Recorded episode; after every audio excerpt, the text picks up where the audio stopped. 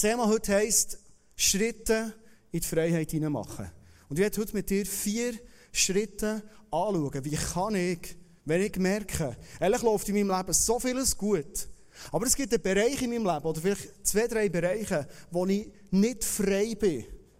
Oder wir haben auch gesagt, wo ich außerhalb von meinem Charakter mehr verhalte. Wo ich eigentlich Sachen lebe und tue, die mit meinen Werten, die ich habe, einfach nicht übereinstimmen. Und eigentlich will ich es nicht. Eigentlich stehe ich überhaupt nicht dahinter. Und doch entdecke ich es in meinem Leben immer wieder. Gefühlsausbrüche, ich eigentlich nicht will, in Diskussionen, oder?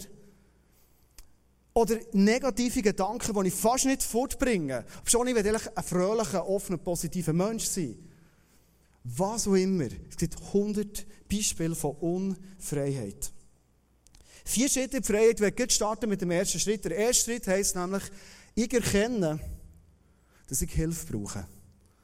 Das ist für uns Menschen, so gestandene Menschen, wie wir sind, sehr selbstverantwortlich, sehr kompetent, wenn gar nicht so einfach Hilfe annehmen. Wenn es um fehlende Freiheit geht, ist Hilfe extrem wichtig. Ich werde mit dir heute in eine Geschichte hineintauchen, die ich mir vorstellen kann, dass du sie kennst. Das ist so die bekannte Geschichte, der verlorene Sohn. Kennst du die? Eigentlich müssen wir ja richtig sagen, es ist eine Geschichte von einem Vater, der zwei Söhne hat. Der eine Sohn der bleibt äh, auf, seiner, auf seiner Bauerei, was ist, auf seinem Hof, er arbeitet, er ist treu, er bleibt dran. Und der andere Sohn sagt auf hey, weißt du, jetzt habe ich es gesehen, immer äh, da Massey Ferguson, Trakteur und Zeug. Jetzt, ich muss mal ein bisschen die Welt rausgehen. Jetzt muss ich mal ein bisschen schauen, was dort außerhalb vom Bauernhof noch läuft. Und er sagt seinem Vater etwas sehr ungewöhnliches. Er sagt, hey, gib mir das Erbe, das ich eigentlich erst hier überkomme, du würdest sterben, aber ich will es gerne nicht, gib mir das jetzt. Und sein Vater ist ein Bild für Gott, das so grosszügig ist, so liebend ist zu ihm, sagt, okay, das dein Wunsch ist, ich gebe dir das. Der Junge geht raus, er genießt das Leben in vollen Zügen. Er ist aber in diesem ganzen Genießen und Leben extrem kurzsichtig. Wo er gibt Geld aus und gibt Geld aus und überlegt sich auch nicht gross dabei, dass irgendein ist, wenn er nicht schafft, das Geld weg ist. Und ist an der Punkt gekommen, alles ist weg. Er hat keine Arbeit mehr, kein Einkommen mehr, keine Rappen mehr. Er bekommt Hunger. Und schlussendlich landet er auf einem Feld bis Säu. Und es steht in der Geschichte drin, er hat sich manchmal noch gewünscht, vom Soulfutter etwas zu bekommen, aber nicht mal das ist möglich gewesen. Also totale Unfreiheit. Und dort steigen wir ein in die Geschichte und kommen zu dem Punkt, es braucht in unserem Leben ein Eingestehen und zu merken, weißt du was, ich brauche Hilfe. Er sagt dort, Lukas 15, 27 in der Geschichte, jetzt kam er, der Jungsohn, zur Besinnung. Er sagte sich, wie viele Tagelöhner hat mein Vater? Und alle haben mehr als genug zu essen. Ich dagegen komme hier vor Hunger um. Kommen wir weiter zum zweiten Schritt. Einsicht haben ist mega, mega wichtig. Merken, ich brauche Hilfe. Und in diesem zweiten Schritt kommt etwas much entscheidendes. Und wir werden uns heute recht viele Gedanken um das machen. Wenn ich merke, ja, Unfreiheit in meinem Leben, und es ist oft stark verbunden mit Sachen, wenn ich wirklich heranschaue, merke ich, eigentlich schäme ich mich mega für das. Das ist so dermassen absurd, was läuft in meinem Leben. Dass wir oft uns nicht wagen, das vorzubringen, das bereuen. Das ist der zweite Punkt. Ein Schritt in die Freiheit ist, ich bereue vor Gott und vor Menschen. Gehen wir zurück in die Geschichte. Was ist passiert? Er hat sich entschlossen auf dem Säufeld draussen, ich will mich aufmachen und zu meinem Vater gehen und zu ihm sagen, Vater, ich habe gegen mich gegen den Himmel und gegen dich versündigt. Ich werde kurz mit dir gedanklich bei dem Wort bereuen bleiben. Weil bereuen und, und etwas vorbringen, bekennen, können wir dem sagen, ist nicht unbedingt das Gleiche. Manchmal gehört es zusammen, aber sehr oft auch nicht. Du kannst einfach mal herstellen und sagen, ja, das stimmt, das ist passiert in meinem Leben oder das habe ich gemacht. Aber das heisst noch lange nicht, dass du es bereust. Das Neue Testament ist im Griechischen geschrieben worden und das Bereuen heisst auf Griechisch zwei Wörter, nämlich Meta, Noia. Meta kennen wir so von Metamorphose wahrscheinlich, wenn du im Biounterricht gut hast aufgepasst, hast du ja hier eh gemacht. Ähm, weißt, das ist Ver Verwandlung, also so die Traube und dann zum Schmetterling wird. Also Meta heisst Veränderung und Noia das ist unser Denken. Also, bereuen heisst, ich verändere mein Denken. Also, es ist viel mehr als nur, ah nein, es ist nicht gut, es tut mir leid, und ja, ich will nicht und so. Sondern es ist wirklich ein Heranschauen und merken, hey, das wollte ich dermassen nicht in meinem Leben.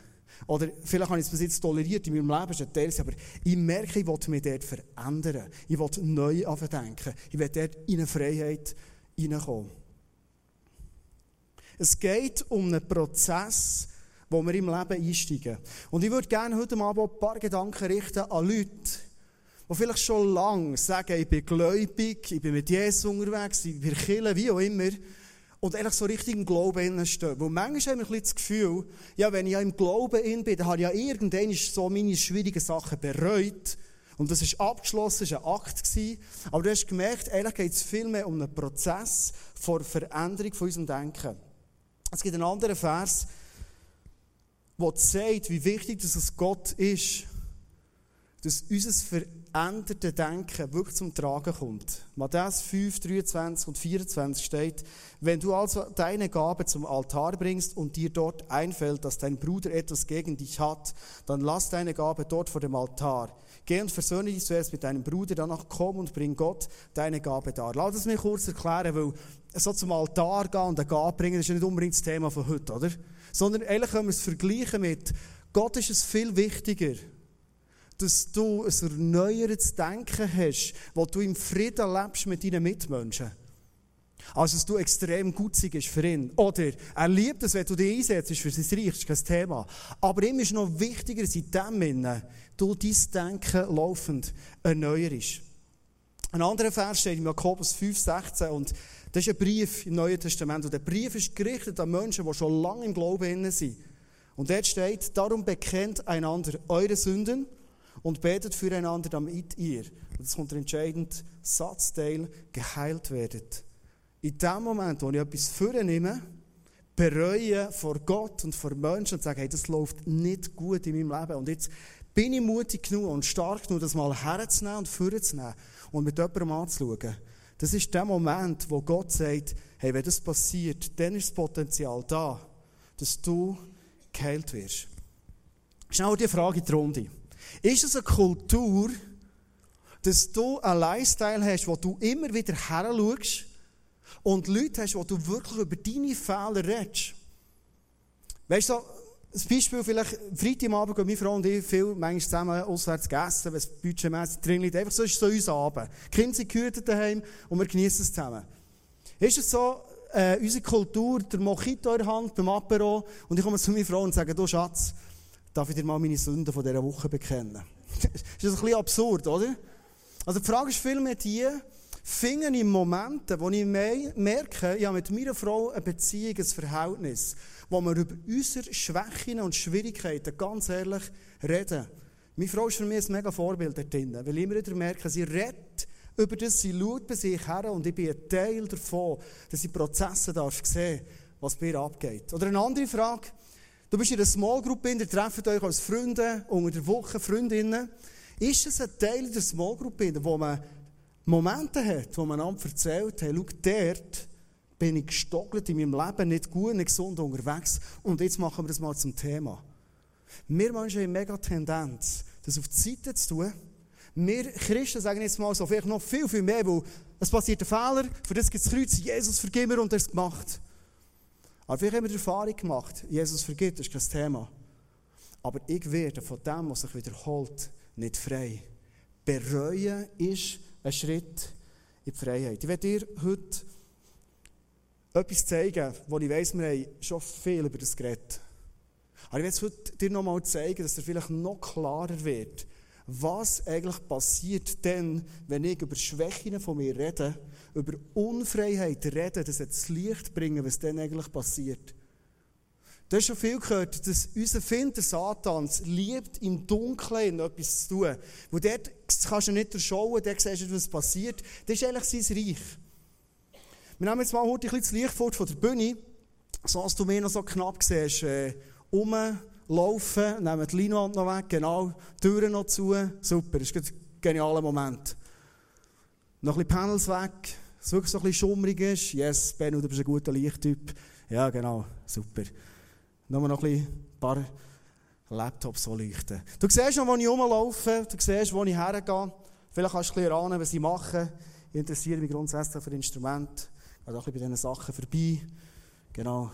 Keyboard ist spannend, so weiter. Mikrofon hat es. Hier ist noch ein bisschen Technik. So, ich gehe zurück in meinen Platz. Wir können gerne Licht machen. Forderung ein bisschen, Benno, gell? Das ist gut, das ist super. Mach ein bisschen Message, das ist gut.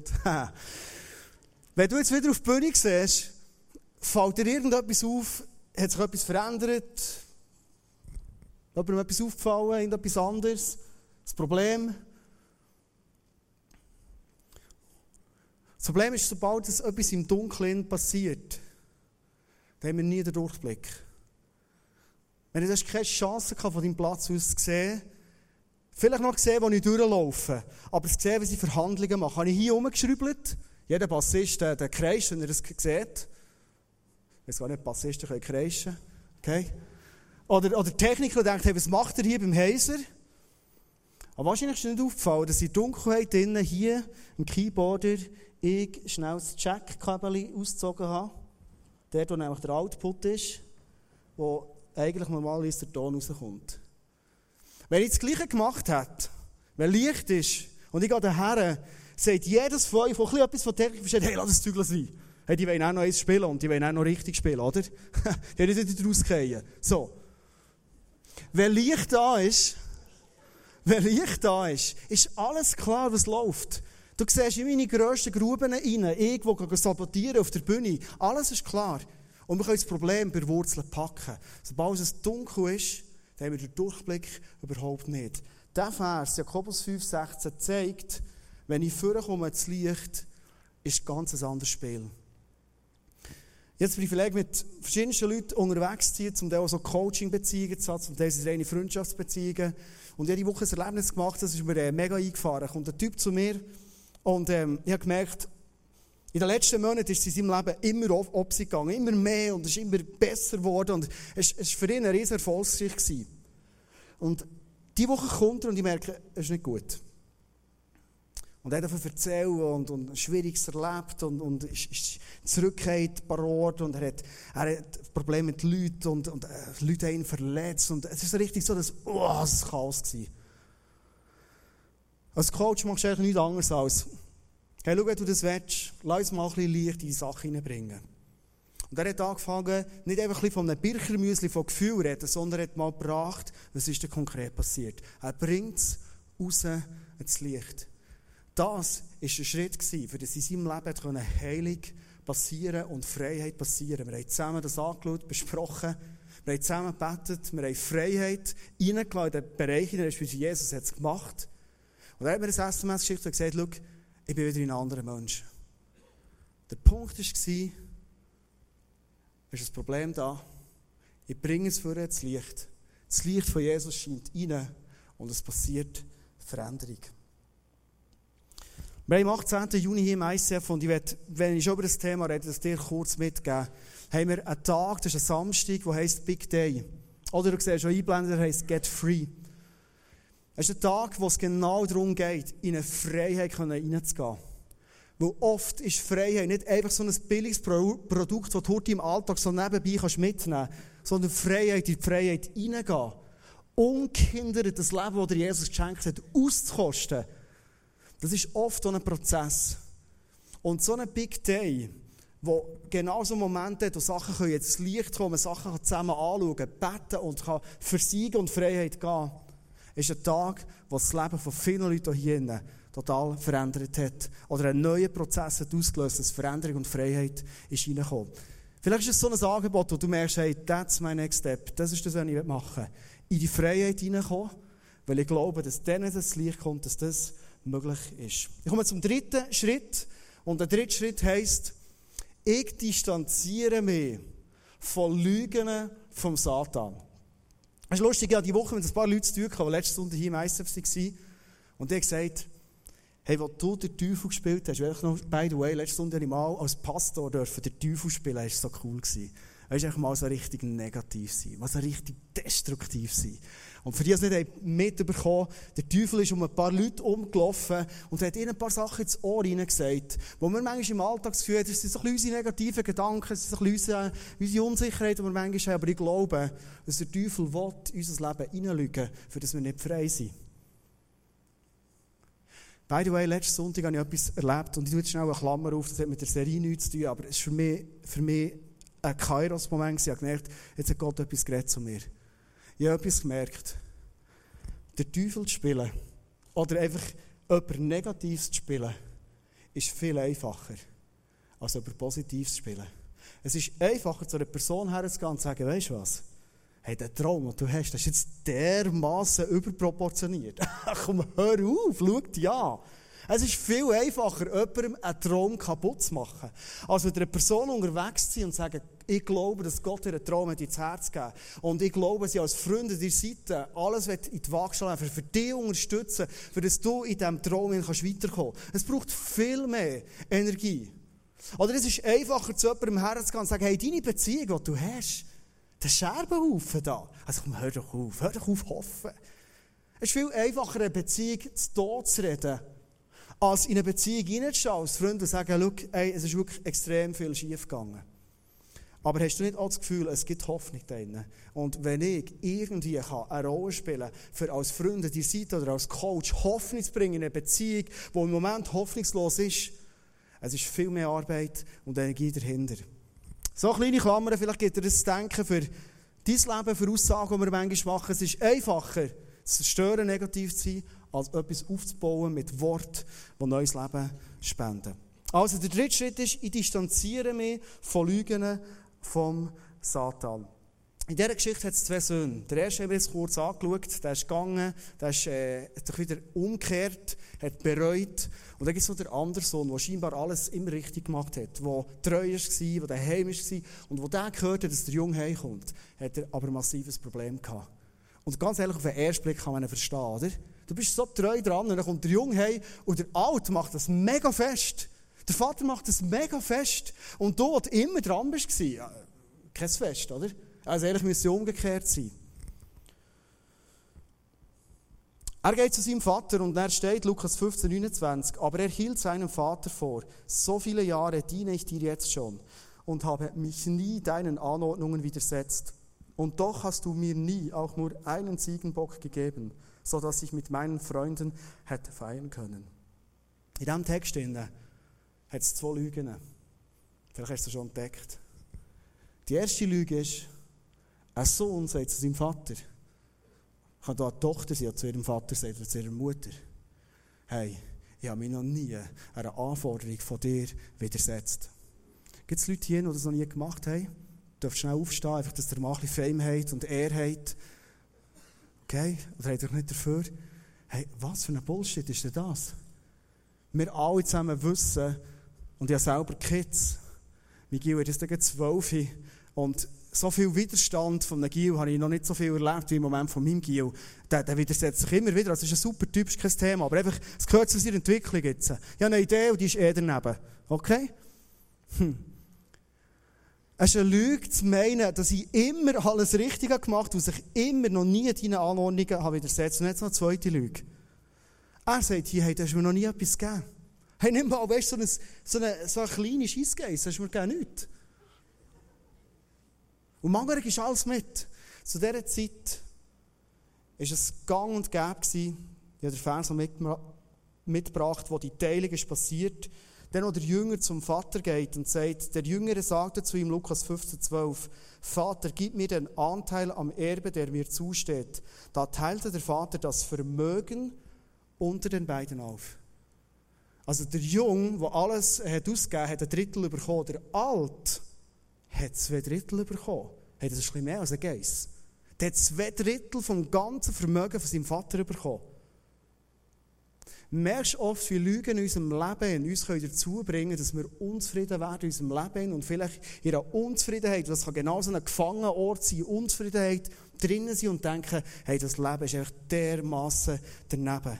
Allen anderen geht es gut. Bei allen gelingt immer alles. Alle Beziehungen um mich um die laufen super. Bei mir ist so ein Mess da. Lügen, die uns kaputt machen uns völlig unfrei machen Du und ich, wir haben die Möglichkeit, uns von dem loszusagen. Der Vater sagt zu dem Gil, Kind, sagt der Vater zu ihm, Lukas 15, 31, du bist immer bei mir. Und alles, was mir gehört, gehört auch dir. Wir denken vielleicht schnell, ich nehme jetzt noch mal so ein bisschen uns Christen, so ein bisschen, ich darf manchmal gerne so ein bisschen unser Leben hinterfragen, unser Glauben hinterfragen, das habe ich gerne noch meine. Haben wir eine Serie im Juni, das heisst der christliche Atheist, wo wir wirklich mal schauen, was glauben wir denn wirklich. Die wird herausfordernd sein, aber super. Mal heranschauen und wir haben gleich mal das Gefühl, hey, das, was der jüngere Sohn gemacht hat, das, das würde ich nie machen in meinem Leben. Also stell dir vor, hey, das, was soll die Geschichte mit meinem Leben hat nichts zu tun, aber es hat auch einen älteren Sohn. Kennen wir es aus unserem Leben? Du glaubst, du bist mit Jesus unterwegs und bist so viel unzufrieden. Du bist so viel im negativen Denken, in einem, in einem minimalen Denken, in einem Denken vor Armut. Und hier steht, hey, Gott ist zu uns und sagt dir und mir heute, hey, wenn du mit mir bist, das ist noch mehr als einfach Glauben. Wenn du mit mir bist, verbunden bist, alles, was mir gehört, gehört auch dir. Das ist Wahrheit. Also der Teufel kommt in unserem Leben und unser Leben auch klein machen und unsere Möglichkeiten klein machen. Hier ist die Wahrheit. Gott sagt dir und mir heute, wenn du mit mir verbunden bist, bei mir bist, alles, was mir gehört, das gehört auch dir. Ich komme zum vierten und letzten Schritt. Den liebe ich, also ich liebe jeden Schritt, aber auch ganz speziell.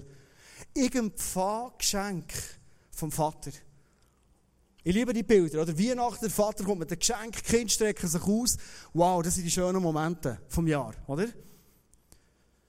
Was schenkt der Vater dir und mir, wenn ich heimkomme, wenn ich in die Freiheit hineinlaufe, was schenkt er mir? Was hat der jüngere Sohn von seinem Vater bekommen, als er ist heimgekommen? Er hat ihm drei Sachen gegeben. Das erste, doch der Vater befahl seinen Diener, schnell, holt das beste Gewand und zieht es ihm an. Er hat das Gewand bekommen. Das zweite ist, steckt ihm einen Ring an den Finger. Und drittens, bringt ihm ein paar Sandalen. Also heute bekommst du wehrschafte Schuhe im Berner Oberland, aber dann bist du mit Sandalen im Orient ein besser ähm, unterwegs gewesen. Hol das Mastkalb und schlachtet es. Wir wollen ein Fest feiern und fröhlich sein. Was bedeutet die Geschenke vom Vater? Was bedeutet das, was Gott dir und mir heute schenken will, ich Schritte mache aus der Freiheit? Gott wird dir heute einen Rock oder einen Mantel geben von der Gerechtigkeit. Schau, wir können unser Leben so fest über uns anstrengen. Und es ist gut, wenn wir uns anstrengen, das ist nicht das Thema. Aber so fest über uns anstrengen, wir können unser Leben nie völlig gerecht machen. Und Selbstgerechtigkeit, die stinkt zum Himmel, das wissen wir, oder? sondern wir brauchen eine Gerechtigkeit, die auf Antwort ist auf all das, was in unserem Leben nicht gut ist gelaufen. Und ich glaube, dass ich heute Abend zu Leuten reden, die ihr Leben anschauen und vielleicht dir jetzt Moment in den Sinn kommen, wo du denkst, hey, wenn ich das nur rauslöschen aus meinem Leben, ich, ich kann doch nie gerecht werden. Ich habe das gemacht in meinem Leben. Vielleicht bist du da und du merkst, ich, ich kann mir das fast nicht vergeben. Der Vater sagt dir heute, wenn du Schritte machst aus die Freiheit, wird dir einen Rock und einen Mantel geben von der Gerechtigkeit. Und das ist ein reines Geschenk. Das kannst du nicht verdienen, das hast du nicht zu gut, das bekommst du einfach. Das ist reine Gnade. Zwei Punkte. Er bekommt einen Ring, und zwar einen Siegelring. Das ist ein Siegelring, das Bild, das du da siehst. Und du merkst, es ist ein spezieller Ring, der ist so eingraviert, so Einbuchtungen. Und das hat man können brauchen als ein Ring von der Autorität. Mit dem hast du Verträge unterschreiben und du hast mit dem Ring können, äh, so in Wachs drücken und ein Siegel setzen. Und das war das Wappen vom Vater und du hast auch gewusst, dass ich das ganze Vermögen. Der Vater gibt ihm das am ersten Tag bereits wieder zurück. Er sagt nicht, hey, mal ein Jahr schauen, so wie du deinen Job machst, und dann bekommst du vielleicht einmal so ein Ring oder kannst mal einen Vertrag unterschreiben. Er sagt, ja, so freut bist du zurückgekommen. Er sagt dir und mir heute, hey, ich habe so Freude, was du in die Freiheit hineingehst. Ich schenke dir Autorität, in der Freiheit in wirklich zu leben und dein Leben, das ich dir geschenkt habe, auszukosten und in Autorität leben. Und der dritte Punkt ist, er gibt ihm Schuhe von der Kraft oder vom Schutz. Sklaven sind ohne Schuhe rumgelaufen, Leute, die wieder Söhne sind oder auch Töchter sind, die würdig sind, die haben Schuhe angehabt. Und jetzt natürlich nicht Sandalen gebracht, wir sind im Berner Oberland, sondern du musst richtige Schuhe haben. Und mit denen kannst du laufen. Mit denen bist du geschützt und die symbolisieren Power und Kraft. Wenn ich zurückschaue auf die vier Punkte, Schritte in die Freiheit. Ich glaube, der erste Punkt, das ist nicht extrem herausfordernd, dass ihr erkennen, dass sie Hilfe brauchen. Je nachdem, wo ich dran bin in meinem Leben, merke ich, es fällt mir einfacher oder weniger. Der zweite Punkt finde ich, noch weniger herausfordern, nämlich mehr von Lügen und von Negativen zu distanzieren. Und der dritte Punkt finde ich überhaupt nicht herausfordernd, nämlich Geschenke annehmen, also der vierte Punkt. Ein Punkt, den ich persönlich herausfordernd finde und merke in meinem Leben, im Gespräch mit Leuten, ist der Punkt von, ich nehme etwas vor und ich bereue es. Sachen zu Licht bringen, ehrlich heranschauen und sagen, hey, ich bereue es. Ich will mein Denken Metanoia verändern und neu machen. Wenn wir mit einer Geschichte schließen, eine Geschichte aus meinem Leben heraus, vielleicht hast du die, du schon lange hier dabei bist, auch schon gehört in irgendeiner Form. Ich drei Aspekte von dieser Geschichte ganz bewusst mitgegeben. Und zwar, ein paar Jahre her, sieben, acht Jahre her, wo mein Leben eine Not war, schwierig war, mega herausfordernd war. Und es war auch eine Zeit, in der ich Vertrauen in andere Menschen relativ klein hatte. Ich war noch nicht Pastor, ich war noch ein armer Lehrer. es hat gefällt. Ein paar Schüler jetzt ja da. Es war super mit euch. Das war nicht das Thema. Not waren nicht Schüler. War eine andere Not. Und ich habe es gemacht in dieser Zeit, dass ich viel raus in die Natur begangen Weil ich wusste, wenn mir jemand in der Situation jetzt helfen kann, und ich zu jemandem Vertrauen kann, dann ist es Gott. Und zwar Gott allein. Und dann habe ich etwas erlebt, das habe ich in meinem Leben vorher nie erlebt. Ich habe mit Gott reden und es ist geworden wie ein Dialog. So wie ich mit dir heute nach der Celebration reden kann. Ich habe etwas gesagt und durch meine Gedanken schickt er mir Antworten rein und ich habe gemerkt, es sind nicht meine Gedanken, sondern die sind so überraschend gekommen, so Sachen, die ich nie erwartet hätte. Und ich habe gemerkt, jetzt bin ich mit Gott höchstpersönlich am Reden. Und ob schon meine Not gross war, als geliebt rauszugehen und mit Gott zu reden. Und weißt du, reden, das war nicht das schöne Vater unser Gebet, das du auf einmal 10 Minuten worshipst und seine Güte besingst, sondern dann gehst du raus und sagst, Gott, ich begreife es nicht, was in meinem Leben abgeht. Hey, es tut mir alles nur noch weh. Warum passiert mir das? Warum, warum, warum lass mich das alles geschehen, was im Moment in meinem Leben ist? Das sind ehrliche Gebete. Und wenn ich ehrlich werde, Gott liebt es. Ich habe es aber auch geliebt, die Dialog zu haben mit Gott. Und dann ist etwas passiert, dass in einem Dialog in Gott mir aufs Mal sagt, weißt du was, jetzt kommt ein Prozess, wo du ein bisschen fortschaust von was andere falsch machen mit dir. Und jetzt schauen wir mal her, was du in dieser Geschichte für Anteile hast. Das ist oft so ein Satz, den hörst du nicht so gerne. Da muss schon Gott verschreden, sonst nimmst du ihn nicht. Und Gott hat mir in dem Moment gesagt, geh zu deiner Frau und erzähl ihr, was deine Geschichte ist. Obwohl dass du Vertrauen bei ihr hast kaputt gemacht. Und ich wusste, irgendwann wollte ich schon, aber äh, geht nicht heute morgen noch nicht.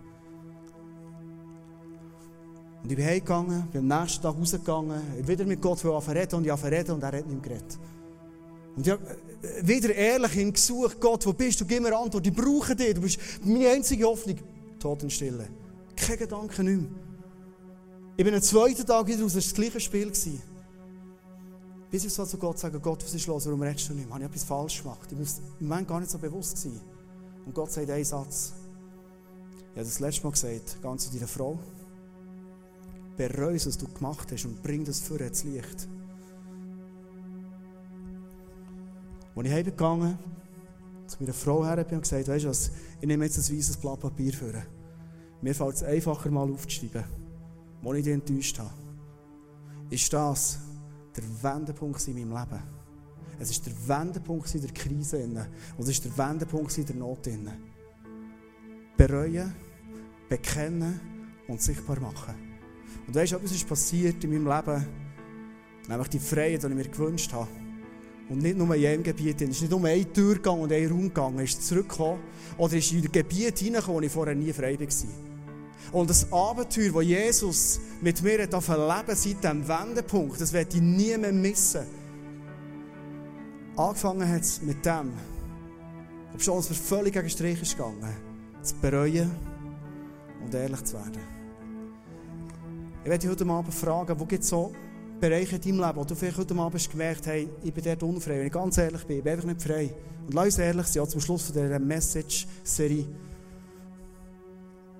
wo will ich die Hoffnung annehmen, wo Jesus sagt, hey, wenn ich dich frei mache, dann bist du wirklich frei. Und das stimmt, das ist Wahrheit. Und ich habe so ein Anliegen für dich, für mich, dass wir nicht über Freiheit jetzt vier Sonntage ein bisschen geschnurrt haben und es noch nett war und ein bisschen neue Hoffnung und Wind gegeben, so Frühling rein, sondern dass Freiheit etwas wird, wo dein Leben ist, wo Jesus, wenn er sagt, hey, mache dich frei, dann ist es wirklich so, dass er dich frei macht. Wo du bist hergekommen, hast du auf deinem Stuhl so eine Tür gefunden. Und du hast heute die Möglichkeit, aktiv zu werden, wenn du das gerne wettest, um die Türkarte zu nehmen und mal ganz bewusst im, im Leben, in einem Bereich, in wo du merkst, hey, da bin ich nicht frei, die Tür zu nehmen und die wirklich mal zuschlätzen. schau, das ist ein Entscheid, den kann ich dir nicht abnehmen. Den kann dir Jesus nicht abnehmen, die Großmutter nicht niemand. Sondern es ist dein Entscheid. Sagen, und jetzt will ich rausgehen, die Freiheit. Und weißt du, was dann passiert? Hey, Jesus freut sich dermaßen über den Entscheid.